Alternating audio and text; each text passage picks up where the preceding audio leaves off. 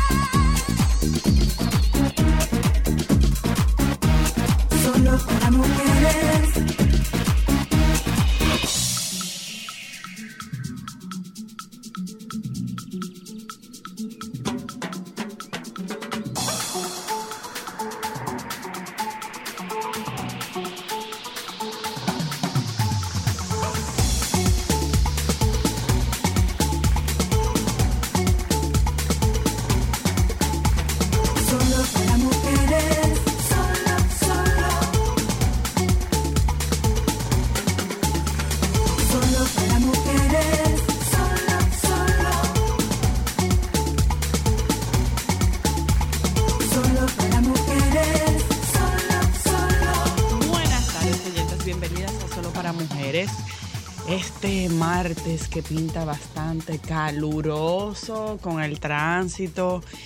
Y señores, y hay que darle seguimiento a Ian. Ian, ¿es que se llama? El huracán que va para Estados Unidos. con to- a todo. Señores, señores, señores, en Tampa, según estaba leyendo unas declaraciones del gobernador de Tampa, es la primera vez en décadas que van a recibir un huracán de ese tipo. Eh, también están mandando a evacuar varias zonas, en varios estados se están evacuando Orange County, Tampa. Y la cosa se pinta difícil y complicada. O sea que nuestras oyentas que viven en Estados Unidos hay que darle seguimiento a Ian porque pinta que va a ser bastante duro. Así es, sobre todo a quienes nos escuchan desde la costa oeste de la Florida, que están bajo esta advertencia de huracán o tormenta tropical. Eh, pues. eh, Y las horas largas para poder evacuar los condados que están. Sí, sacando. Sí, es así. Es impresionante, o sea que hay que estar pendientes si usted está en un estado que lo van a mandar a evacuar, por favor, porque hay que tener en cuenta que la Florida es un estado pantanoso, que todos esos suelos saturados de agua pueden ser complicados, pero nada. Un seguir. abrazo desde aquí a todas ellas y, Ay, sí. y bueno, a prepararse, a prepararse y ojalá que, que Los trate suave. bien, suave, claro que sí. Miren, oyentas, Linda y yo queremos comentarles un tema que nos tiene un poco preocupadas. Sabíamos que iba a pasar porque el propio ministro de Educación estaba hablando de varias situaciones que se está, eh, se está presentando con el inicio de clases. Hay escuelas que no están preparadas ni listas para recibir estudiantes. Hay una cantidad impresionante de estudiantes que no tienen cupo dentro del sistema escolar.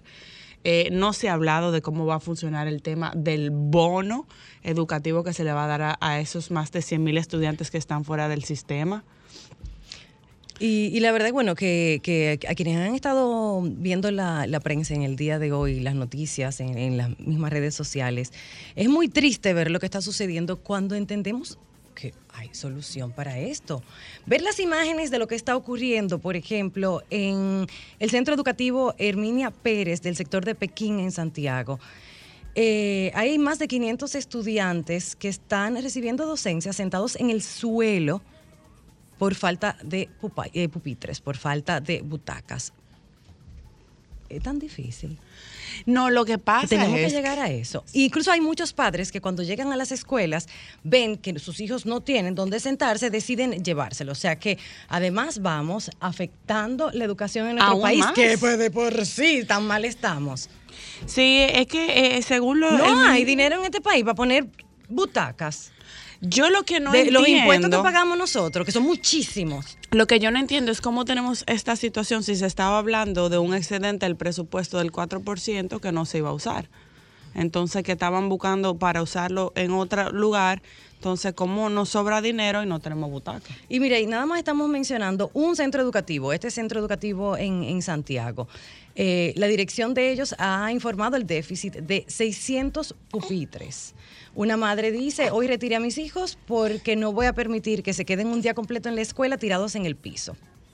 Wow. Mañana van a venir más temprano a ver si encuentran dónde sentarse. ¿De verdad tenemos que llegar ahí? Es una pena, es lo que te digo, sobre todo por el tema de que el excedente del 4% que se estaba hablando las semanas pasadas, que se quería utilizar esos fondos para utilizarla en otros ministerios, ¿por qué no se usó para prestar la atención a la escasez de butacas, a la escasez de centros, a las más de 100 mil estudiantes que no tienen lugares donde tomar clases? O sea, señora, ¿qué es lo que nos está pasando? Yo no sé si a que- que- lastimar que- más la educación pública que de por sí en, durante el periodo que estuvimos con el COVID se retrasó y la diferencia entre escuelas públicas y educación pública y privada está cada vez más lejos. La distancia es más abismal. Entonces, señores, un país sin educación no va para ningún lado. Por otro lado, también hay una, una imagen en, bueno, lo vi en el WhatsApp, en, el WhatsApp, en, Instagram, en el Instagram de la cuenta de, de, de noticias del canal 7, están eh, como los padres están cargando a los hijos, uno de cada lado, para poder pasar por las calles inundadas en terribles asfaltar, condiciones gracias. para que sus niños puedan llegar limpios a la escuela. Y ahí ya tuve todos los niños como van pasando, casi agarrándose de la matica para poder llegar. Esto es, dicen las autoridades, se han olvidado de este sector. Es lo que denuncian los moradores de la comunidad del Batey Lechería en Mano Guayabo. Eso es en Santo Domingo Oeste. Esas son las condiciones en las que se encuentran las calles y las ponen ahí esas imágenes donde transitan los niños y los adultos caminos a sus trabajos y a sus escuelas diariamente. Ellos Qué están pidiendo pena. a las autoridades correspondientes, por favor. que Mire, hagan le por vamos a dar la bienvenida linda a la señora Luna que se une a nosotros a través de Zoom. Señora Luna, buenas tardes. Saludos. ¿Cómo Hola, está buenas tardes. usted? ¿Cuánto Yo aspiro y espero que me, me extrañen. No sé si será una aspiración muy grande, pero bueno. Bueno, ¿qué le digo? Usted no debió tomarse unas vacaciones tan largas, usted ve. Digo yo. No, yo no, no, acuérdense que yo estuve trabajando un tiempo, yo todavía no he comenzado las vacaciones. Ah, Las Ay, vacaciones. eso era trabajo, porque eso parecía muy vacaciones. Qué trabajo más bueno. comiendo y bebiendo, wow. Qué divertido. Qué sabroso. Ujú. Y bailando Mucho mucho, trabajo. mucho, mucho. Ah, Mucho bailando. No, ni, ni, ni, ni tanto, ni tanto. Eh, pero el, el, el, el programa del Sol de la Mañana no es una tarea fácil. Ay, levantarse muy temprano. Depende, porque en los días que la, la transmisión era desde Jalao, que fueron tres días, podíamos levantarnos más tarde, porque estábamos ahí mismo. Y los días que la transmisión era fuera, que eran los otros dos días, pues había que estar listos a las 6 y 15 de la mañana. A las seis y te levantaste más o menos a qué hora, a las cuatro. No, no, a las cinco y media, cinco y media en lo que el sistema subía, eh, un baño y arreglarme, cinco y media de la mañana para estar abajo a las seis y a las seis y cuarto. Wow, wow. Eh, pero, pero es un, es, una, es un gran trabajo y qué bueno que ustedes eh, traen el tema, tocan el tema, porque eh, miren, yo no había vivido la experiencia de Nueva York en, Washington Heights y en, el Bronx. Eh, es tan gratificante el encuentro con, con la comunidad y esa manifestación de cariño, que es una manifestación de cariño auténtica, es una manifestación de cariño sincera. Ver, ver, un poco de la, ver un poco de la comunidad y escuchar las preocupaciones que tiene la comunidad con el tema de la violencia, con el tema de, del, del, del trabajo, de la propia vida y el propio desarrollo de la vida en, en, la comunidad de Nueva York, en la comunidad dominicana en Nueva York. Eh, ahí tuvimos la oportunidad de ser parte de la discusión que se armó con relación a, al tema del cobro de los 10 dólares, que es uno de los temas que más irrita uno de los temas más irritantes para la comunidad dominicana en Nueva que York. tiene es el muchos de años la- peleando por eso. Pero ya vi que lo quitaron. Sí, ya lo en el día quitaron, de ayer. porque-. Porque eh, lo que habían hecho era una, que tú, que tú lo pusieras cuando tú pusieras tu número de cédula o la certifica, o el, o el documento que avalaba que tú eres dominicano, eh, te, te llevaba a un link don- o- donde tú podías hacer El la reclamación, la reclamación del reembolso de los 10 dólares. Entonces, eh, yo decía que ciertamente estábamos pensando en una comunidad que tenía la facilidad para hacerlo, pero muchos de los viajeros nuestros es gente que no tiene ese, ese manejo. Eh, ¿Ustedes se acuerdan del programa que hicimos en el que hablábamos de cómo la tecnología apabullaba a, a una población eh, adulta mayor en España? ¿Se acuerdan? Que la ida al banco eh, y ciertos servicios que estaban automatizados generaban cierta, eh, eh, eh, cierto, cierta barrera con esta población. Entonces yo decía que ustedes están pensando que todo el mundo es igual que ustedes. Y aquí hay gente que no sabe leer y escribir y, y vive aquí y se va para, y se va para su pueblo, para su país y no sabe cómo hacer eso. No sabe cómo hacerlo. Entonces, y yo escuché un mucha queja de mucha gente que entraba a la página a solicitar el reclamo y era denegado.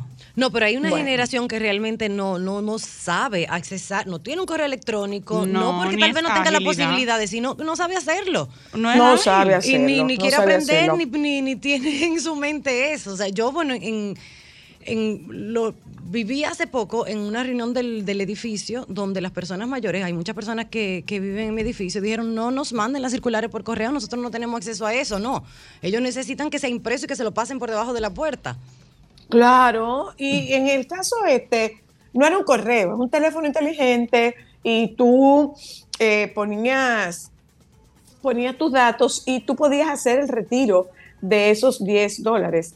Pero yo decía, señores, que ustedes están pensando como que esto lo puede hacer cualquiera y no están pensando en una población que no tiene el manejo de tecnología, ni de tecnología básica. Todo el mundo tiene un teléfono inteligente para hablar por WhatsApp y tomar. No, ne- no necesariamente para seguir unos pasos y seguir una indicación, Se pero para todo el mundo, ajá. afortunadamente vi que quitaron los 10 dólares. Qué bueno Qué que lo quitaron. Porque eso era como que tú pagaras tu estadía en tu propia casa. No, no tiene sentido. Eh, aprovecho para decirles, señores, el jalao de Nueva York es la para, realmente. Vamos a tener que ir. Está, digo yo, No tendrán. Ve- Vamos a tener Mira. que quedarnos ese- ese- No, que no inviten allá, no sé. Porque yo no entiendo por qué nosotros somos un equipo y solamente se llevan a una integrante del equipo. ¿Por qué nosotros no? porque no se llevan el programa, sino a mí.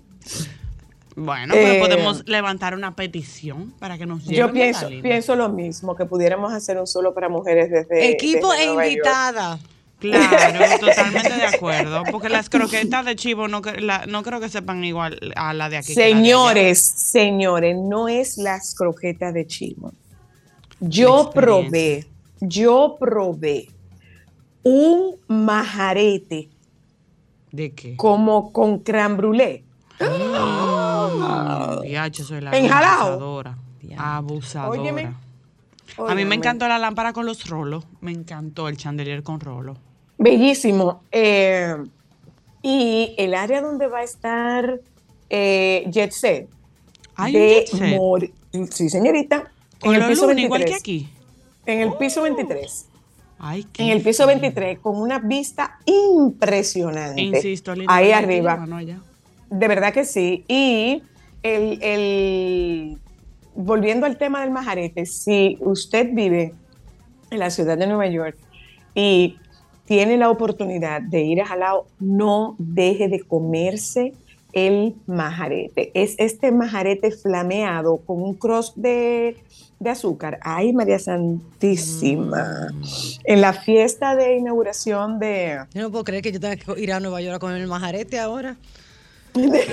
Menos mal que yo no estoy embarazada. Dito antojo.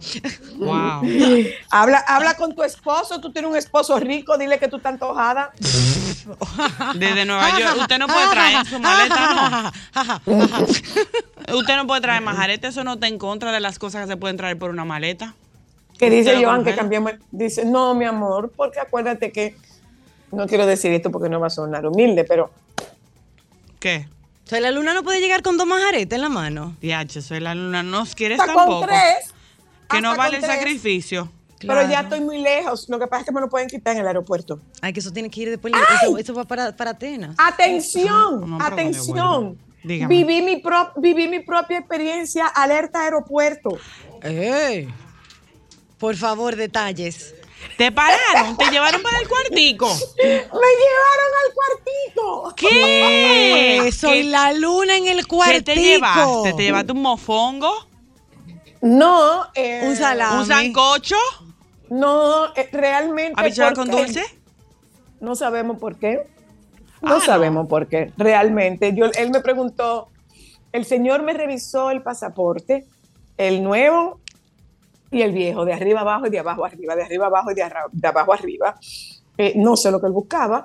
eh, y entonces me preguntó la cantidad de dinero que yo tenía, que a qué yo me dedicaba. Yo le dije a qué yo me dedicaba, que por qué yo estaba aquí. Le dije, bueno, mire, ocurre que el presidente de la, yo no sé si usted sabe que se hace la reunión de las Naciones Unidas y el presidente de la República Dominicana viene a esta, a esta reunión de Naciones Unidas y nosotros somos un equipo de periodistas que entrevistamos al presidente de República Dominicana. Usted viene a trabajar no a un trabajo que genere un, un beneficio ni que genere ningún, ninguna, ningún recurso económico. Venimos a entrevistar al presidente de República Dominicana y a la comunidad dominicana. Ah, pues eso fue suficiente para que él me mandara. El resto del equipo siguió. A mí me mandaron para el cuartico. ¿Pero Ahí me encontré. Ahí me encontré con uno que decía, eso es ganas de joder. Maná, ¿eh? Él estaba muy bravo. Él estaba muy bravo. Entonces me encontré con dos oficiales que eran dominicanos y comenzaron a preguntar que cómo se quedó la ciudad, que cómo estábamos, cómo nos estábamos preparando con el tema del huracán y bla bla bla bla bla bla. Y una de ellas me dijo, no sé a qué te mandaron, pero vete.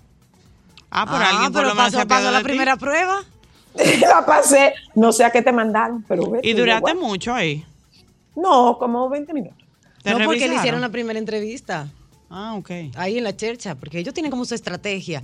Yo he oído de que para desesperar también a, a las personas cuando la mandan en, el cuartito y para ver qué tan nerviosos se ponen, lo dejan, lo ponen como que esperar muchísimo tiempo. Para que se desesperen y suelten la lengua. Pero mira, qué hay que tener cuidado, tú sabes, porque que se han visto casos. Mira la situación que hay en Punta Cana ahora mismo con una señora y unas maletas. Eh, no, la, la situación no es con la señora, la situación es con los individuos que le cambiaron, porque la señora afortunadamente está ya está libre y estamos hablando de que es una señora de sesenta y pico de años Con que cáncer. iba a un tratamiento médico a Bruselas y la detuvieron y estuvo 10 días detenidas, detenida en lo que se averiguaba que eso no era de ella. Ustedes, yo no sé si tú recuerdas, Ámbar, cuando ustedes se fueron a, cuando ustedes fueron a Argentina, que yo les decía, mi preocupación no es que les saquen, mi preocupación es que les entren.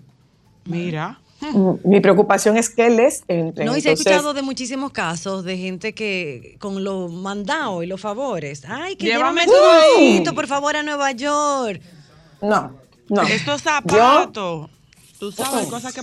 Mira, que a, mí, a nosotros ni- nos ni en el viaje de México ni del año mando. pasado que cuando tú vas de México a Estados Unidos, por ejemplo, que fue lo que nos pasó a nosotros, te revisan hasta lo que tú no te imaginas. Ah, no, en México a mí me han abierto la cartera y me han contado todo el dinero uno por uno, ver qué llevo, todo. Increíble. No, a mí me pasó y fue una experiencia para mí muy desagradable que requisaran a, a Mateo con tres años. Ay, Eso fue para mí una cosa impresionante. Y tú, mira, aguantarte, se me salían los lagrimones sin poder decir nada mientras te revisan a un niño de tres años. Bueno, pero por todo lo demás, eh, la estadía es súper chula. Eh, bueno. Ya estoy, sí, ya estoy eh, con la maricondo que habita en mí. Eh, sí, o sea, que estoy ayudando, ayudando a José a arreglar su casa que está recién mudado. eh, dándole rienda suelta a eso que me gusta, que más que, que me gusta, me disgusta Ay, arreglar, a ti no mucho. te gusta eso. Pero si, si, si aún tienes deseos de continuar a tu regreso, mm, yo tengo un closet de ropa blanca que necesita. ¡Ay, feliz! feliz, Sí, feliz, sí, necesita linda, ponte lista. Ponte, ponte en la lista, ponte en la lista. Me, me- me falta ámbar y me puedo ir feliz. Me encanta, me encanta, me encanta, me encanta. Me, me- Es que yo lo siento que eso es como artístico. De verdad, de verdad, de verdad, de verdad. O sea, cuando tú tienes el desorden y, el tiradero y de repente tú, tú ves cómo cambia la visual, vamos, tiene mucho que ver con, y, y- y yo lo he visto mucho en mi ejercicio profesional como psicoterapeuta, y es que hay gente a la que le funciona mucho el, el orden visual, porque el orden visual le da estructura. Le da Eh, paz. Le da tranquilidad, exacto. Yo, por ejemplo, mi carro no puede estar regado porque yo siento que como está mi carro estoy yo. Mi habitación no puede estar regada porque como está mi habitación está mi cabeza. Entonces, para a mí particularmente, que soy muy visual, el orden me da mucha estructura. Tengo amigos que es una ansiedad, y una ansiedad, y una ansiedad, y yo no sé a qué se debe. Y cuando revisamos, revisamos, le digo, vamos a ver, ¿qué cosas hay fuera de lugar en tu casa? Eh, ah, no, es que hay, me, me están trabajando esto, me están trabajando aquello, ya, por ahí está. Entonces, el orden visual te- le da mucha estructura a la gente que es muy visual y yo soy muy visual. Entonces, a mí me da felicidad haberle arreglado, por ejemplo, las gavetas de la habitación a, a José, que tenía, él dice, el 100% de la gaveta ocupada y ahora tiene un 70% de la gaveta disponible. Ay, Dios. Wow. Yo, trabajo. además del Sí. closet de ropa blanca, tengo mi closet y el de Monse. Y la, Ah, cocina sí. Y la y cocina, la cocina, ah, ah, la despensa. Los gabinetes Pregúntale, de la cocina. ah, pregúntale a Ámbar cómo le fue con mi arreglo de su, del cuarto de los niños y del cuarto de servicio. Pregúntale. Muy bien. Yo necesito esos Muy bien. servicios para poder contribuir con, con la felicidad de Soy la Luna. Ay, por favor. Bueno, pues y la terapia. Días, Y la terapia ocupacional de la señora Luna. sí, sí, todo eso. Pues señora Luna, vamos a hacer nuestro primer corte comercial. Volvemos en breve, que el contenido de hoy está buenísimo. ya volvemos. Solo para mujeres. ¿Dónde eres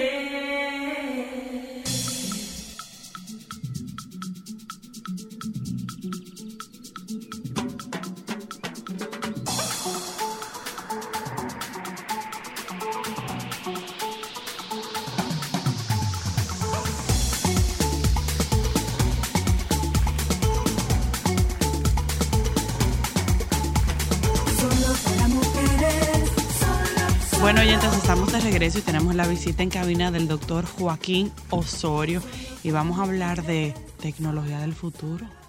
Cuéntenos, bienvenido doctor, ¿cómo Pero eso es está? del futuro presente. Muchísimas Claro, gracias. ni tan futuro, más- más de ahora.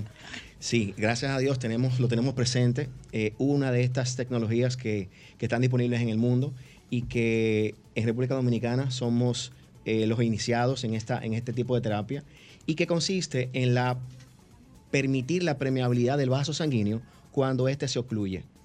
Y te dirán, pero ¿y qué importancia tiene esto? Bueno, es importante porque el vaso sanguíneo que no, trans- no, no- no tiene su función, que es transportar la sangre, ese órgano puede fallecer, puede morir. En el caso de la pierna, se isquemiza, se ulcera hasta que hay que amputarla. En el caso de la tecnología de Aurión, exclusivamente es para enfermedades de tipo vascular. Sí, tipo de vasculares, ya sea arteriales y off-label, nosotros decimos como no está aprobado a nivel mundial, pero que podría utilizarse, podría ser también en la área venosa. Ok. Cuando los pacientes tienen factores predisponentes como tabaquismo, una, alta, Alcohol. una alta edad, alcohol, sedentarismo, hiper, eh, hiperlipidemias, eh, trastornos eh, metabólicos. ¿Qué es hiperlipidemia? Cuando tú tienes los niveles de colesterol y triglicéridos elevados, Colesterol. son eh, factores que te predisponen a enfermedades vasculares, pero vasculares a todos los niveles, a nivel del corazón, a nivel del cerebro, a nivel de los, de los, de la- de los órganos internos y de las piernas.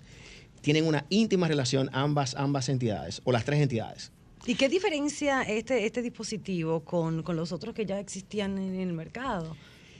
Sucedía lo, sucede lo siguiente, cuando utilizábamos eh, la simple angioplastía sin que ese balón estuviese medicado, nos dimos cuenta de que el paciente a los pocos días se volvía a estenosar.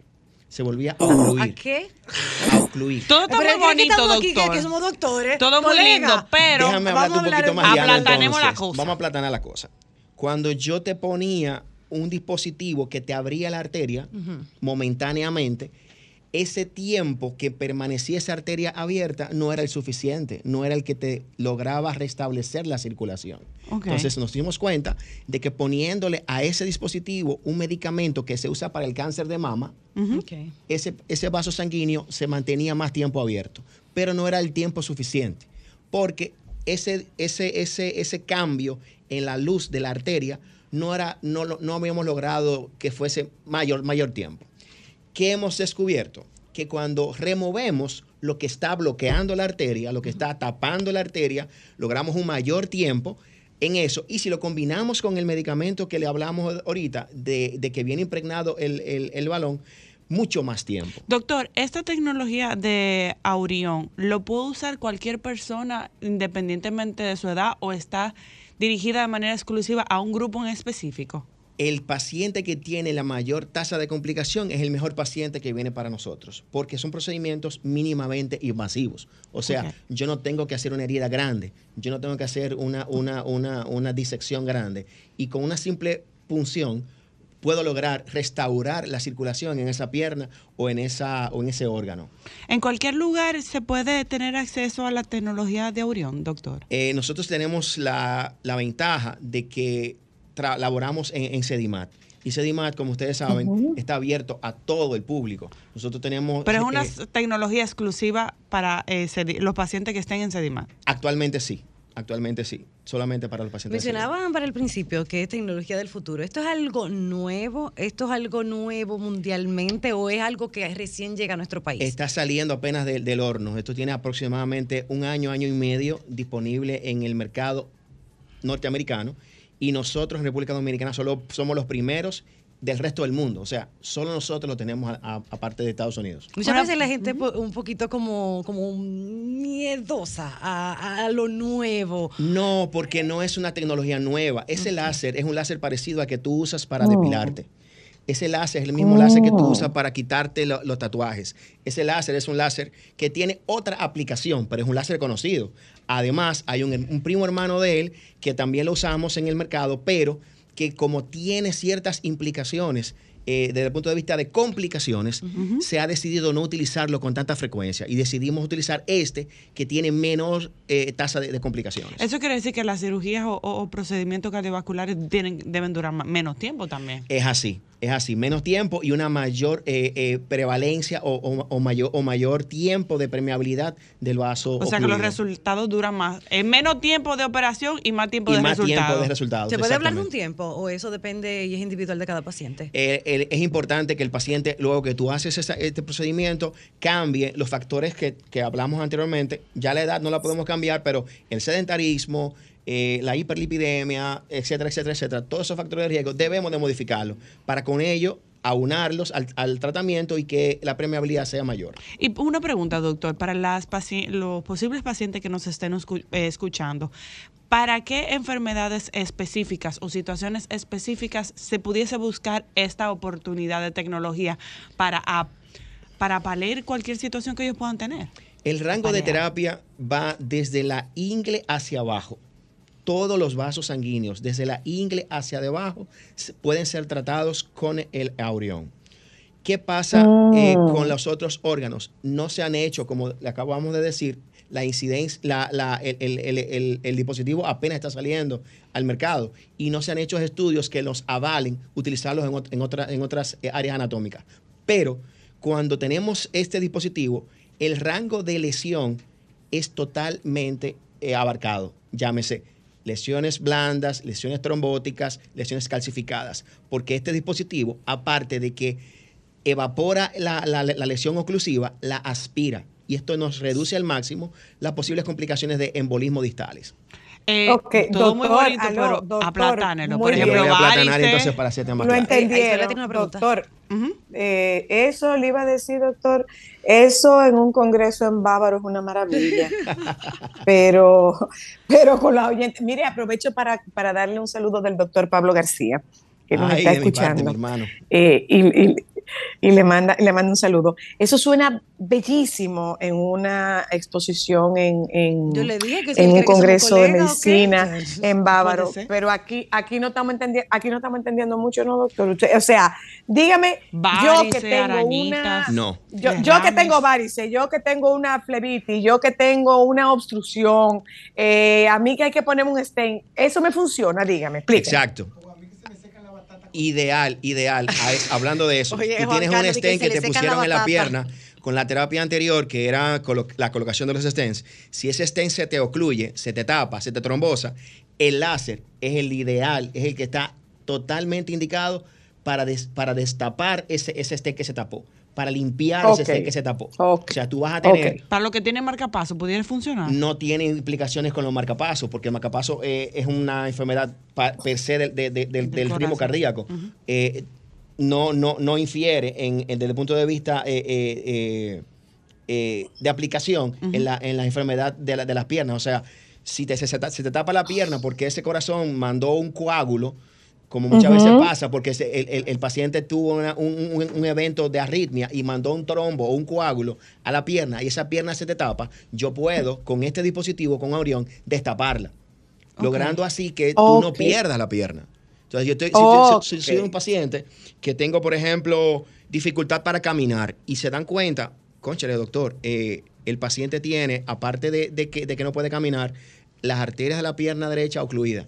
Yo puedo, con este Ok. dispositivo, destaparla y lograr que ese paciente vuelva a tener una vida cotidiana. ¿Y esto cómo es? ¿Esto es un procedimiento invasivo, ambulatorio. ¿Esto es ambulatorio? ¿Esto lleva qué tipo En el 60 anestesia? 70% de los casos es ambulatorio. Llame-. Llámese que podemos eh, tener un ingreso de unas 4 a 6 horas. ¿Doloroso? No, porque ningún procedimiento mínimamente invasivo debe ser doloroso. ¿De verdad o como Si los no doctores que nunca le duele nada? No, no, de verdad.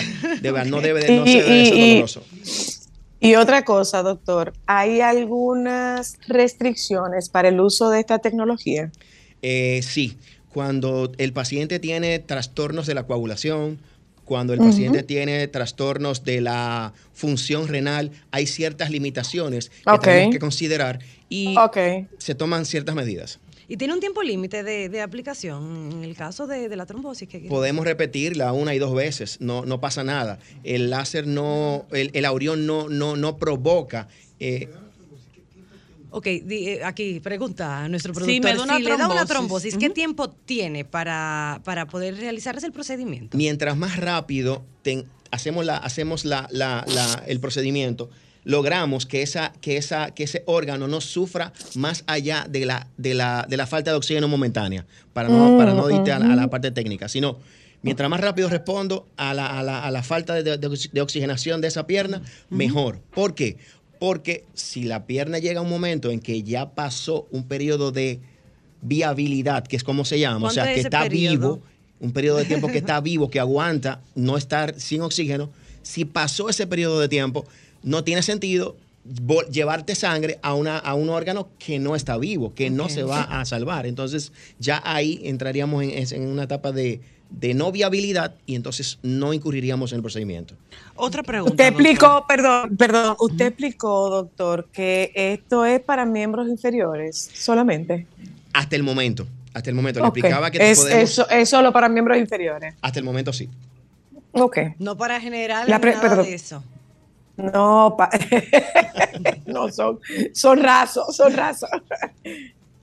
¿Quién tenía una pregunta? Linda, tú tenías No, una yo, pregunta. yo tenía una pregunta. Eh, ¿Tienen algún, eh, hay alguna prueba, hay que llevar alguna analítica, algún horario, si voy a hacer más donde aquí? O sea, ¿cómo yo puedo conseguir más información sobre esta tecnología si va acorde con mis necesidades como paciente? Como bien le explicaba... ¿Lo, lo eh, cubren los seguros? Sí, Exacto. sí, Es específicamente. generoso el bolsillo. todos los seguros lo cubren porque luego que se modificó el, el- el- el catálogo, que se incorporaron ciertos procedimientos que no estaban incluidos, las cosas han cambiado. Y por eso hemos decidido que el país y los, y los dominicanos necesitan de la tecnología del futuro, de la tecnología que le, mayor, le brinda una mayor ventaja y una, mayor, y una mejor respuesta.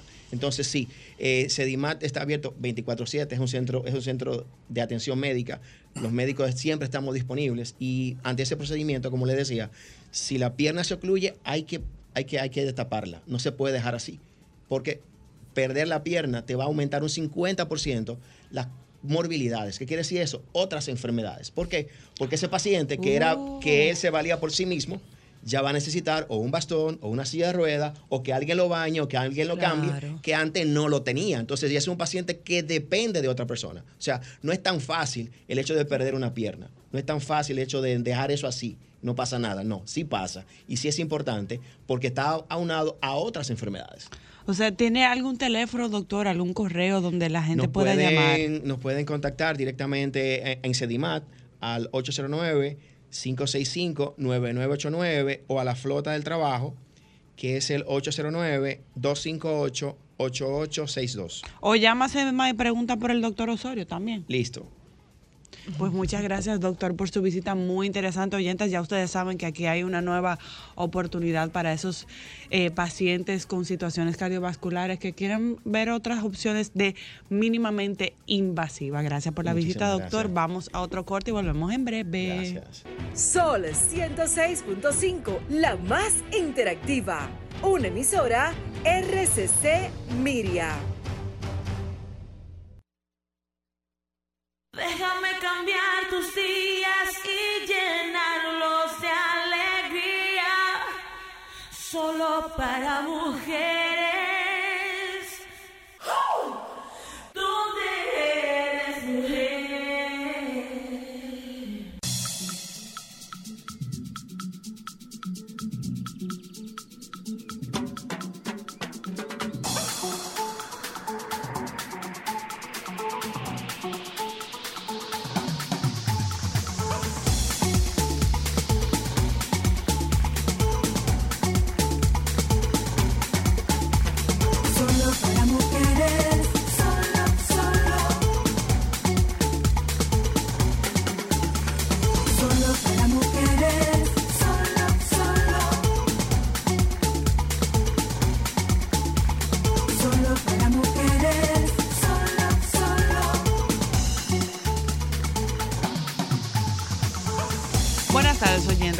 De regreso Solo para Mujeres vamos a hablar de un tema muy importante, sobre todo para los padres que tienen mucha experiencia, los que estamos iniciando en este mundo eh, de la maternidad y la paternidad. Y nos acompaña Isabela Paz, una excelente colaboradora, y vamos a hablar sobre el slow parenting o los padres helicópteros ¿Qué es eso?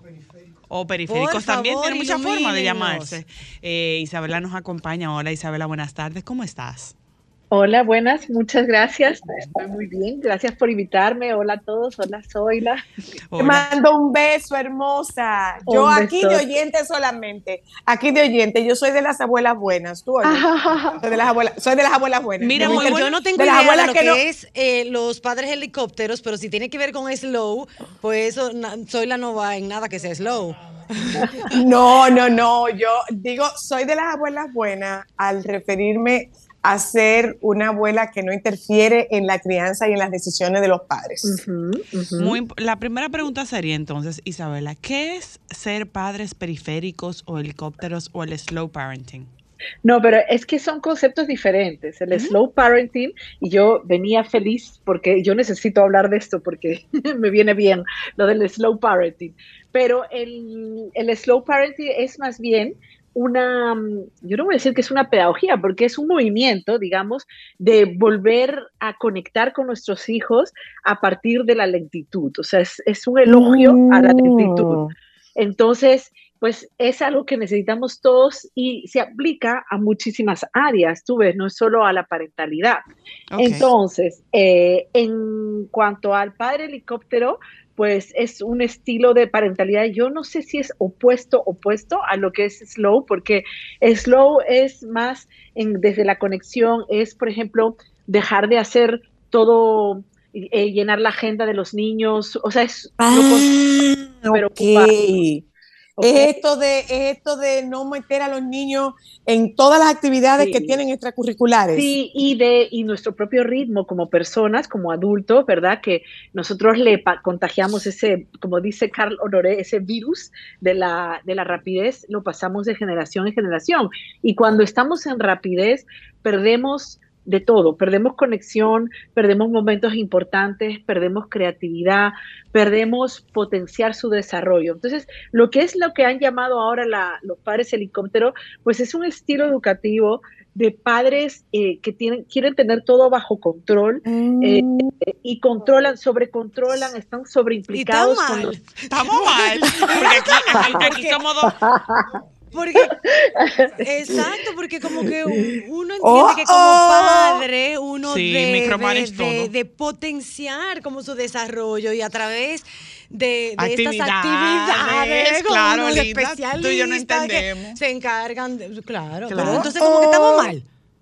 Eh, bueno, fíjate, yo pienso que es- eso de mal y bien, muy qué bien, que fuerte. no muy bien. yo diría los polos, siempre no nos vayamos a los extremos. Yo pienso que estos son términos, bueno, el tema de padre helicóptero es un término que, que incluso pues se acuña como para identificar algo negativo realmente, o sea, no, no, no tiene una connotación positiva. Cuando te dicen tú eres una mamá helicóptero, pues te están diciendo que es, si eres muy sobreprotector, definitivamente tú sabes que en el extremo de la sobreprotección, pues uno anula a los hijos, Sí. les transmite miedo, le transmite mucho miedo, eh, y tú sabes qué es lo peor, creo, y, y bueno, por eso dije yo, yo creo que, eh, que lo peor es que no les enseñas a ser responsables de su propia vida. Yo creo que eso es lo peor, porque luego vamos a tener niños, eh, o sea, fíjate, fíjate que en el slow eh, eh, me parece importante que hayas traído estos dos temas, porque aunque había cierta confusión, en verdad no son tan opuestos, pero fíjate que en el slow parenting, en el, en el elogio, o sea, en la lentitud, en la, ¿cómo se diría esto? Parentalidad lenta, ¿no? Una de las cosas que más eh, promueve es salir a la naturaleza, tomar riesgos, eh, jugar, hacer una cosa a la vez, ¿ya? Y fíjate que los padres helicóptero lo que manejan es angustia. O sea, que en la base de lo slow, de, la parentalidad lenta, no hay angustia. Al contrario, hay, hay pleno presencia. Una Entonces, pregunta, Isabel, sí, porque tú- sí. yo siento que cuando hablamos de uno y de otro, estamos viendo como generaciones distintas. Y se ha visto que, por ejemplo, la generación de los millennials o los centennials, no, no sé cuál, hay cambios, hay papás que están más inclinados a eso, a amar la naturaleza, a vamos a apreciar las cosas, vamos a vivir cosas más natural, como que volver a la época donde teníamos una tribu y criábamos de una manera más, un poco más libre y desestructurada versus a otros padres que son helicópteros porque venimos de una estructura que es muy cuadriculada, donde que todo tiene que estar milimetrado. ¿A qué debemos estos dos polos opuestos? Y perdón, que Claro. quería agregar a, a lo de Ámbar, a que uno, me imagino que en el caso de Ámbar igual, uno va escuchando de lo importante del aprendizaje eh, de los niños eh, eh, a temprana edad. Entonces, como que uno entiende que vamos a aprovechar este momento en el que ellos son una, una, Una esponjitas ujú. y vamos a ponerlo en todo tipo de cosas. Entonces yo ahora estoy como, estaba haciendo eso mal, estaba Claro. totalmente confundida, debo de, de reprogramarme. Recuerden siempre que tenemos que llevar, o sea, a, a lo, a, no, a no irnos a los dos extremos. Mira, para mí estamos en una época, y lo dice Carl Honoré en su charla, en, tiene un TED Talk y tiene una cha- es un periodista eh, norteamericano creo que es, pero habla en español también. Y él habla de esta adicción a la velocidad que tenemos todos, y ustedes lo pueden ver, o sea, en su propia vida, en todas las áreas de su vida, ¿no? Todos estamos haciendo muchas cosas, es como una filosofía de vida que tenemos que nos hace mucho daño, que nos estresa. Entonces, yo pienso que en este sentido, la máxima que, se, que permanece es menos es más. Y fíjate, cuando uno, eh, él comentaba en su charla, eh, cuando uno tiene sus momentos más creativos, porque justamente, ¿no? El decir que tengo miedo de que mi papá, de que mis hijos no vayan a aprender en este momento de esponja, una otra cosa que exalza mucho la parentalidad lenta es el juego espontáneo, que ese es mi expertise, ¿no? El juego, o sea, los niños jugar en la naturaleza. Es decir, ¿por qué asociamos ralentizar la marcha o menos es más con lo negativo, ¿no? Y es porque nos hemos metido en una cultura adicta a la velocidad y es una cultura también muy norteamericana, ¿no?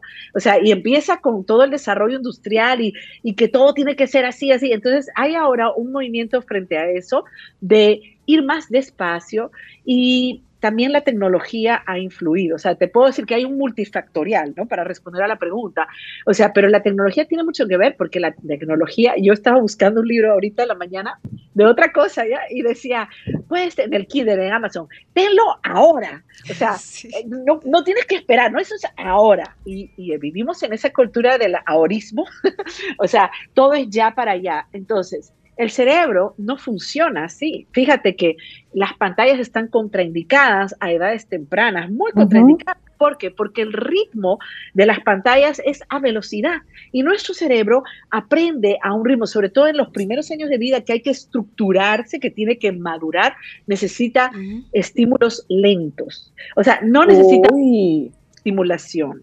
Ahora, fíjense la diferencia. En lo que es la, los padres helicóptero hace alusión a una cualidad de los padres, que es yo desde mi angustia, porque yo tengo angustia. Probablemente yo fui o una niña abandonada, por decir, eh, exagerando, o una niña, más bien como decían ahorita ustedes, este, hiper, con padres hipercontroladores también, entonces eso es lo único que yo conozco, o tal vez yo viví negligencia y, y abandono, y entonces no quiero que mis hijos vivan exactamente, entonces yo me fusiono con mis hijos y entonces arropo a mis hijos, pero digamos que el, el, hilo conductor de mi parentalidad es la angustia, el telón de fondo es la... Una pregunta, Isabela, ¿y qué pasa con esos papás? Porque tú hablas mucho de, de conexión y yo he leído varios libros de, de nuevas de parentalidad y habla mucho de ser intencionales, pero mi pregunta es, ¿y si hay papás que quieren ser intencionales pero no saben jugar? Por ejemplo. Sí, eso es, eso es yo diría, por ejemplo, pudiéramos empezar a practicar. ¿Tú sabes qué pasa con los niños? Mire, yo acompaño mucho parentalidad, mucho madres, ¿no? Y padres con este tema, este tema de cómo conecto con mi hijo, no sé, es porque yo he tenido dificultad en mi propia maternidad y la he podido a conciencia o la trato cada día de, de, de, ¿cómo se llama?, de gestionar y de ponerme disponible, volverme presente. Yo creo que los niños, como viven en el presente, nos cuesta a nosotros los adultos mucho estar en conexión. Muchas veces los vivimos demandante. A veces hay mamás que me han dicho, realmente me han dicho, me da angustia quedarme solo con mi hijo, sola con mi hijo. Incluso los varones, muchas veces, no, no quiero ser sexista ni generalizar, pero los varones al ser, los hombres al ser más eh, monotemáticos, digamos, no es monotemático, sino al ser más una cosa a la vez, ¿verdad? Exacto. Entonces, les es más fácil quizás estar en conexión. Nosotros como siempre estamos conectadas a muchas cosas simultáneamente. Pararnos nos cuesta. Nos cuesta. Eh, exactamente, vivir al presente, ¿no? Yo pienso que esto es un primer ejercicio. Yo no sé jugar, ok, yo no sé jugar, yo me olvidé de jugar y quizá es una cualidad muy importante para disfrutar de, de, estar con tu hijo, jugar, porque ese es el idioma de los niños, ¿no? Pero entonces yo puedo sencillamente ponerme dispuesto, ok, me voy a sentar en el suelo, me voy a poner ahí y voy a dejar que eh, mi hijo o mi hija me, me, me, lleve, me conduzca. Pero este aquí, que cuando los padres son helicópteros o cuando queremos estar en control, no necesariamente somos helicópteros, pero somos controladores, ¿verdad? Uh -huh. eh, a mí me cuesta fluir. Y yo creo que la espontaneidad de los niños es una de las cosas que a un padre o madre controladora o rígida le va a costar más conectar. Entonces, yo muchas veces tareas simples para papás o mamás que yo acompaño, yo les digo, mira, nada más siéntate ahí y, o sea, permítete estar disponible y a ver qué sale. Porque, ¿qué pasa? Tu hijo está, o tu hija está más cerca a la creatividad que nosotros. Claro. Nosotros, y, y, esto aquí, uno, lo del slow parenting, porque si yo soy una mamá, como me pasa a mí y a muchas otras, multitasking, ¿no? Yo estoy muy poco conectada con la creatividad. O sea, la creatividad solo va a surgir en la tranquilidad. Entonces, si a donde tenemos que ir, donde para tener una buena parentalidad, o, ¿verdad? Es a estar calmados, a estar tranquilos, a no estar pensando qué es lo próximo que voy a hacer. Entonces, fíjate cómo va de conectado, porque también un padre o madre helicóptero lo que está es, no vive en el presente, no se mantiene, sino en lo que puede pasar. Y como yo quiero evitar que pase algo, yo quiero evitar que mi hijo fracase en la escuela, fracase como profesional, fracase, yo me voy anticipando a los y sí, todos negativos, ¿entiendes? Y entro en una competencia y me meto en una competencia. Entonces yo creo que aquí el desafío, el reto que tenemos todo es, uno, vivir en el presente, Y para eso es buenísima la meditación, el mindfulness, la Sí, respiración, las prácticas espirituales, la oración, la oración centrante. En mi caso yo practico eso. O sea, es decir, encontrar la mejor manera que te funcione para tú empezar a, a conectarte, a estar en silencio y conectar contigo y disfrutarlo. Porque de No. esa manera no te va a agobiar ni angustiar ese estado que tiene el niño permanente de vivir en el presente. Una pregunta, Isabela, eh, y tiene, tiene que ver con el tiempo de atención que un niño le presta a un juego. Y me explico. Eh, es que tú no sabes jugar con una sola cosa. ¿Cuánto tiempo puede atraer la atención un juego de un niño que no se vaya a otro? Y por esa razón, tú encuentras que en un área de juego un niño tiene muchos juguetes tirados porque su atención aparentemente es limitada, porque, porque se va para otra cosa. Sí, aquí yo quiero agregar algo sumamente importante que yo no me canso de decirlo, que todo el mundo lo sabe, pero no lo hacemos, y es limitar el uso de las pantallas. Mira, las pantallas, porque yo estoy viendo padres y madres jóvenes ahora mismo, la semana pasada encontré uno que desde antes del año su hijo come con el iPad, eh, se pasa con el iPad, o sea, es que la mejor forma de prolongar, de que tu hijo pueda, o sea, los niños de 0 hasta 5 años, pero sobre todo de 0 a 3, son sensoriomotrices. O sea, su manera de desarrollar su atención es a partir de la naturaleza, de lo sensorial, de la exploración. Entonces, nada de esto lo hace un ritmo de la tecnología. Entonces, esto es muy importante. Puede que haya niños que no. Otra cosa, la atención está muy asociada también a los estados emocionales de la madre. ¿Ok? Ujú. Una madre que desde el vientre no ha tenido tranquilidad, por ejemplo, una madre en una relación tóxica, eh, o sea, y aquí hay un documental que quiero recomendar a todo el mundo que se llama In Útero, que se alquila, no se ve gratis, eh, y sale Gabor Mate, el doctor, que para que seamos conscientes de lo que es la vida antes de nacer, porque la vida Mm. prenatal es lo que es lo que va a influir todo el desarrollo psíquico de la persona humana, de la persona. Es decir, que fíjense, estamos hablando del primeros años de vida, pero hay que ver todo el entorno que tuvo ese, ese bebé eh, antes de En nacer. el vientre, Y- claro. Que Entonces, si todavía, una madre- Isabela, están investigando. Mira cómo en el día de ayer salió la noticia, incluso con fotos de una sonografía y todo, que se, ya se está estudiando la reacción de, de los bebés cuando la mamá come un alimento en específico, de si les gusta, si no les gusta. Muy interesante un estudio que salió publicado ay- en el día Claro, ayer al respecto. claro. Entonces, una mamá sometida a pobreza, A maltrato, a estrés de que tiene muchísimo trabajo, o sea, cualquiera eh, va a afectar al bebé. Entonces, la- las emociones también están muy asociadas a la atención.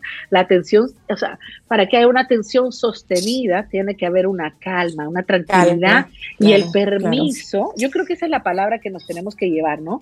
La calma. Pero para eso, antes de yo tratar de ser un papá o mamá calmado, yo tengo que ser una persona calmada. Entonces, por Claro. eso yo no puedo separar quién soy de cómo ejerzo mi maternidad o mi Claro, paternidad. Entonces, claro. todo viene, todo se revierte otra vez a mí, a mi situación emocional, personal, a mi historia, a la niña que fui, eh, a la mamá que tuve. Este, o sea, es bien complejo, ¿no?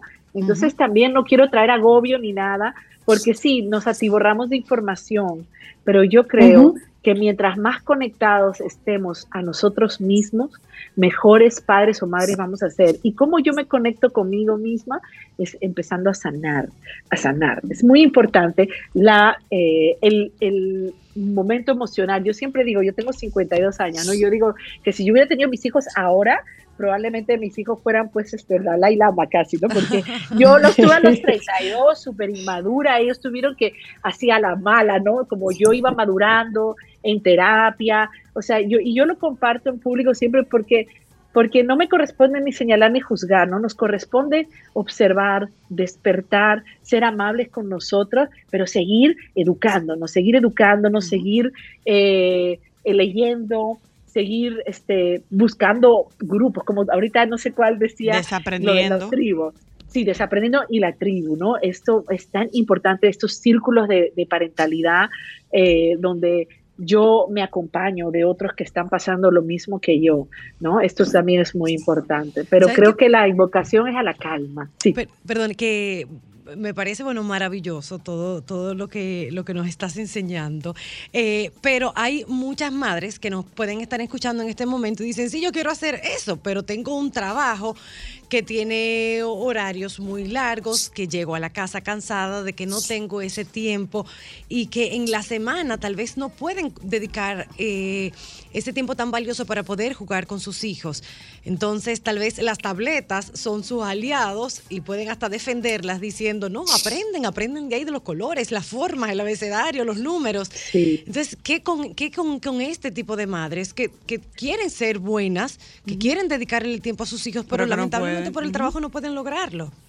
Sí, esto es, esto es algo bien importante porque creo que esto es bien difícil. O sea, la, el sistema no nos ayuda para criar. Está, el sistema está antifamilia. Esa es la verdad. O sea, y anti niño y anti todo. ¿Por qué? Porque las jornadas laborales tan largas como las tienen, las tenemos todos, son anti niños. O sea, si usted va a criar, usted tiene que ver cómo, pero, pero no nos favorece, o sea, porque es verdad, a veces es genuino y necesitamos ambos, papá y mamá, ingresar. Dicho esto, porque esto sería un llamado, yo no sé a quién, a alguien, a alguien del aspecto Ministerio Público que pueda abogar porque los niños puedan, o sea, nosotros queremos que los niños se acomoden a nosotros, ¿verdad? Y no al revés. Ahora, dicho esto, yo tengo que también, otra, otra cosa que quiero ver, ¿no? ¿Qué pasa cuando yo llego? ¿No? Si realmente no puedo o yo estoy tan cansada que yo también quiero evadir y escaparme, porque a, mí me pasaba. Entonces tengo, siempre hay que observarme. Ahora, si ya yo descarté todo y la verdad es que genuinamente no puedo, que es la pregunta que me estás haciendo, pues entonces eh, yo diría, vamos a, vamos a tratar de no delegar el cuidado. ¿Qué quiere decir? Donde yo puedo enriquecer la relación es en los momentos de transporte. Lo llevo al colegio, lo busco al colegio, lo llevo a la actividad, o sea, si yo lo puedo hacer, ¿verdad? El baño, la vestimenta, las comidas, o sea, esos momentos, tratar de enriquecerlos de que yo apago el teléfono, yo estoy conectada a mi hija y estoy disfrutando de la presencia de él, ¿entiendes? O de ella. ¿Qué pasa? Que en nuestras culturas latinas, como tenemos eh, personal asistente, pues también delegamos eso. Entonces, al final, sumas las horas y no estamos con nuestros hijos. Entonces, ahora, eh, también hay algo, ¿no? Para estos papás, uniéndolo a la pregunta que me hacía si yo no sé jugar, ¿no? Eh, para estos papás tal vez encuentra qué sí te gusta hacer con tu hijo. Tú sabes, o sea, que tal vez tú eres bueno en manualidades, tal vez tú eres bueno en rompecabezas, no por la parte educativa, siempre enfocando en el momento emocional. Yo tengo que coleccionar memorias emocionales con mi hijo, porque al final del día yo estoy segura que si a mí me dicen que mañana me voy a morir o en un un mes me voy a morir, y tú dirías, elige qué vas a hacer, todos diríamos, absolutamente todos, estar con mis hijos o con mis padres o con mi familia. No le daríamos la importancia que le damos a todo lo demás. Y aquí quiero citar una charla que después la pueden compartir ustedes de las tres cosas que aprendí eh, cuando se estrellaba el avión. Es una TED Talk de, yo no me acuerdo el nombre, pero tú la encuentras ahí y es cinco minutos de charla porque tenemos que reevaluar, ¿no? Reevaluar y también hay algo importante que siempre le digo a las mamás, queremos planificar todo. Esto, no planifiquemos, acude a la cita con tu hijo o tu hija. No te agobies, ¿por qué vas a hacer? Sencillamente disponte y deja que él o ella te guíen, porque ellos son tan espontáneos y, y tienen tanta avidez de conectar. Fíjate que todos todas las mamás o papás dicen, ah, no, que cuando yo llego, yo no lo puedo acostar, yo no lo puedo, ¿por qué? Porque ellos necesitan, necesitan compartir con sus papás, sí. Entonces hay que ver, bien, yo puedo darle la vuelta a la, al horario, es decir, tal vez puedo tomar dos horas en el almuerzo, entonces volver a trabajar. hay que tratar de ver cómo yo puedo gestionarlo, ¿no? Entonces, perdóname, perdóname, Isabel, perdóname. Eh, algo que me pasó, que me dio resultado a mí, lo comparto, me dio resultado con una mamá muy culpabilizada, pero esta era mamá de, de adolescentes y preadolescentes. Yo le decía a la mamá, es, es, totalmente entendible que tú tengas mucho que hacer y que tú llegues a la casa y que tú vengas agobiada y que cuando llegas a la casa tienes que revisar tareas, tienes que eh, resolver situaciones que se le presentan a los hijos que dependen enteramente de ti. Entonces, mi recomendación en ese momento fue, Oye, dile a tus hijos que te den 20 minutos para tú quitarte el trabajo y el día de encima y estar exacto. disponible en presente para ellos. ¿Cambió? ¿Cambió totalmente la relación de ella con sus así. hijos? Eso es así. Y tú sabes, eso es vital, el que yo darme mi espacio. Y eso me hace pensar, ¿no? Que realmente otra, otra cosa es también este autocuidado. Eh, Por Ujú. ejemplo, yo tengo una rutina temprano, claro, me tengo que levantar a las 5 de la mañana, pero una horita donde yo me dedico, ahí es que yo oro, ahí que yo leo, o sea, porque de dónde nos sostenemos, si no, ¿verdad? O sea, Claro. tenemos que tener algo que nos sostenga porque no es fácil, no es fácil. O sea, yo tengo Claro. que sostener la familia, cargar, o sea, cargar con la parte emocional, con la logística, con todo. Entonces, ese espacio de crear de autocuidado, tanto cuando tú llegas a tu casa como al iniciar el día o donde más te funcione, lo puedes hacer en tu trabajo. 20 minutos me desconecto, me pongo a oír un podcast, una, una emisión de radio, lo que sea, ¿entiendes? Algo que pueda nutrir mi espíritu, mis emociones y, y es como nutrirme, de dónde yo me nutro a nivel emocional para yo aguantar la carga del día, porque no deja Claro. de ser cargante. ¿Entiendes? Cargante Sí, no sí. con la connotación negativa, sino con que es mucho. Es mucho tener Sí, tantas sí. cosas que hacer y gestionar, ¿no? Eso es. Muchas gracias Isabela por acompañarnos y hablarnos de Ay, esta nueva ustedes. vertiente de la paternidad que creo que el mundo la necesita, slow parenting, Sí, que sí. criemos de manera más pausada, más presente Es y más correcto. intencional. Gracias. Un por beso, amiga. Te Un quiero. besote, gracias, gracias. Wow, Bye. Regresamos en breve, oyentas. Solo para mujeres.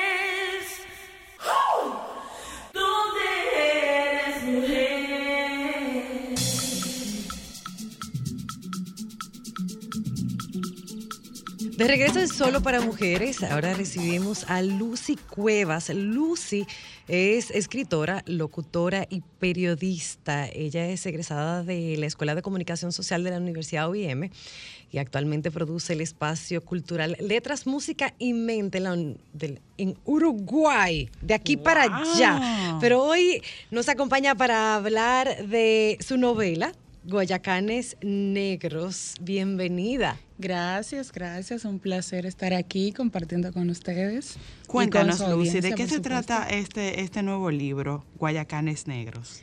Guayacanes Negros es una novela romántica, dramática, ambientada en una aldea taína, pero unos taínos que quizás eh, son un tanto distintos a los que conocemos. Es todo ficción. ¿Está bien diciendo, este es tu tercer libro? Sí, Ok. Cuéntanos, ¿qué te sirvió de inspiración para hacer una novela romántica taína? En principio yo quise hacer algo que nos identifique y los taínos nos dejaron herencias y elementos que al día de hoy lo manejamos y, y son de mucha ayuda todavía. Y yo quise retomar esa cultura que de alguna forma eh, está un poquito eh, abandonada, digamos, y en hacer el olvido, podríamos decir. Sí, y hacer y revivirla a través de, de una obra, eh, pero haciendo algo muy distinto y claro, llevando a los lectores a viajar en un mundo nuevo. Jamot, por ejemplo, que es la aldea en la que se desarrolla esta historia, que pertenece a una saga que estoy desarrollando, es una aldea eh, muy bondadosa, muy ingenua, pero de alguna forma fue impactada por eh, influencias eh, de- del nuevo mundo. Entonces, por eso esta aldea es diferente a las demás con las que estoy trabajando, que son ya más rebeldes, más Van por la misma liberales. línea de Guayacanes Negros, la, Eh, la, la sí. serie que estás trabajando. Sí, pero eh, ya, ya es más cerca de, de- de la cultura y de, y de las costumbres taínas, de tanto la, la de nosotros, de esta isla, como la de otras islas que, en las que ellos se asentaron.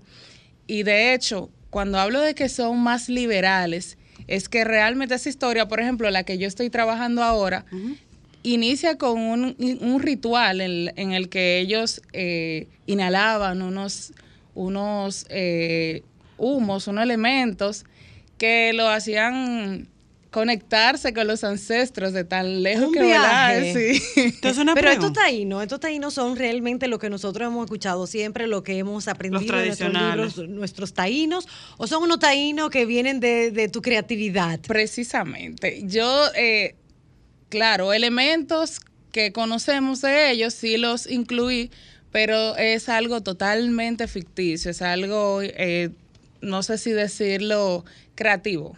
¿Y Hamod dónde está? Hamod está en el oeste de, de la isla, y, pero todo de alguna forma se relaciona con nuestra isla. De hecho, los guayacanes, eh, que todavía tenemos guaya- árboles de guayacanes, en Hamod abundaban muchos guayacanes y pues de alguna forma nos identifican también este árbol. Nos dice, nos dicen el oeste. ¿En el oeste estaban en Haití O aquí. o estaban en nuestra isla? No, no, perdón. Bueno, en nuestra isla. Perdón, en el este. en el este. Ah, ok, en el este de la este. isla. Una pregunta, eh, ¿te tomó mucho tiempo de investigación, de profundizar, de llegar a esta idea de un romance ideológico taíno? O sea, ¿de, de dónde te surge la idea?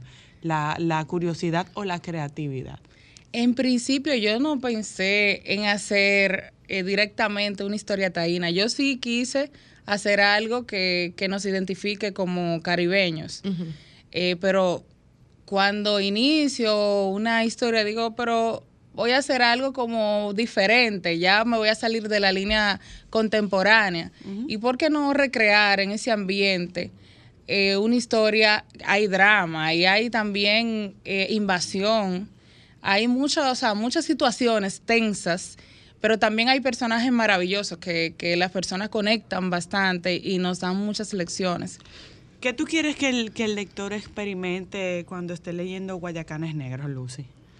Primero que lo que te da la lectura, la satisfacción de viajar y de salirte de, de tu afán diario, ¿verdad? Y segundo, encontrarte algo diferente. O sea, Guayacanes Negros es algo totalmente diferente a lo que tú puedes encontrar o leer en, otro, en otra obra. ¿Cuántos personajes vamos a, a conocer mientras estemos disfrutando de, de esta obra? Hay muchos, quizás yo no lo- los tengo contabilizados, pero principales, digamos que hay ocho personajes que destacan más. ¿Cuál es tu favorito? Hay uno que se llama Kenatsin, un nombre un poquito incómodo de pronunciar, pero yo vivo ese personaje. De hecho, en la segunda, eh, en la segunda obra, también él tiene, porque a- él interviene en otra aldea, él se quiere salir de esta aldea porque él no quiere seguir en, en ese ambiente tan conservador y se quiere colar, filtrar en la otra aldea que es más liberal, que son más activos. Entonces él sí tiene participación en, en la otra novela que yo estoy desarrollando. ¿Tú sientes que a diferencia de los taínos hay otros indígenas de otros países, por ejemplo como los pieles rojas, que tienen más presencia que, que los nuestros? Que se hablan más, que se quieran rescatar. Sí, de hecho todavía ellos mantienen y, y ahí tú puedes notar la diferencia. Nosotros aquí no tenemos absolutamente ninguno, aparte de quizás algunos eh, gestores culturales que han intentado levantar movimientos que, que tienen que ver con los taínos, pero directamente no- nosotros no tenemos eh, comunidades taínas. A diferencia de esos lugares que todavía Sí, no, viven no nos todavía. quedan. Nada. Exacto. Ni, ni los nombres. Y vamos a encontrar eh, vocablos taínos, muchos vocablos taínos eh, en, en esta novela. Sí, sí, aparecen unos cuantos. eh, otros que ya nosotros, como lo- los conocemos, pues ya eh, son fáciles de, de de identificar. Una pregunta, Lucy, y quienes estén interesados en esta historia, novela romántica taína, ¿dónde lo pueden encontrar Guayacanes Negros? Ahora está en Cuesta, librería Cuesta, también está disponible en librería Mamey de la zona colonial y en la librería Trinitaria.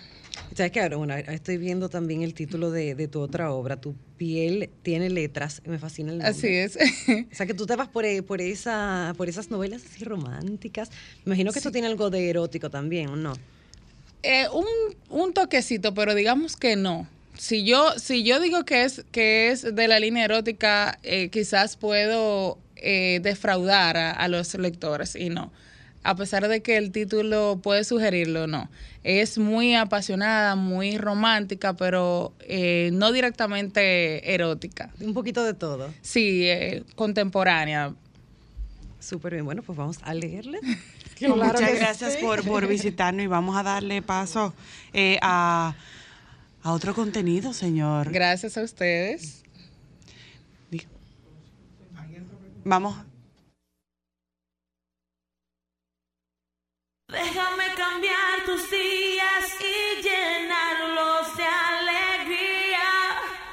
Solo para mujeres.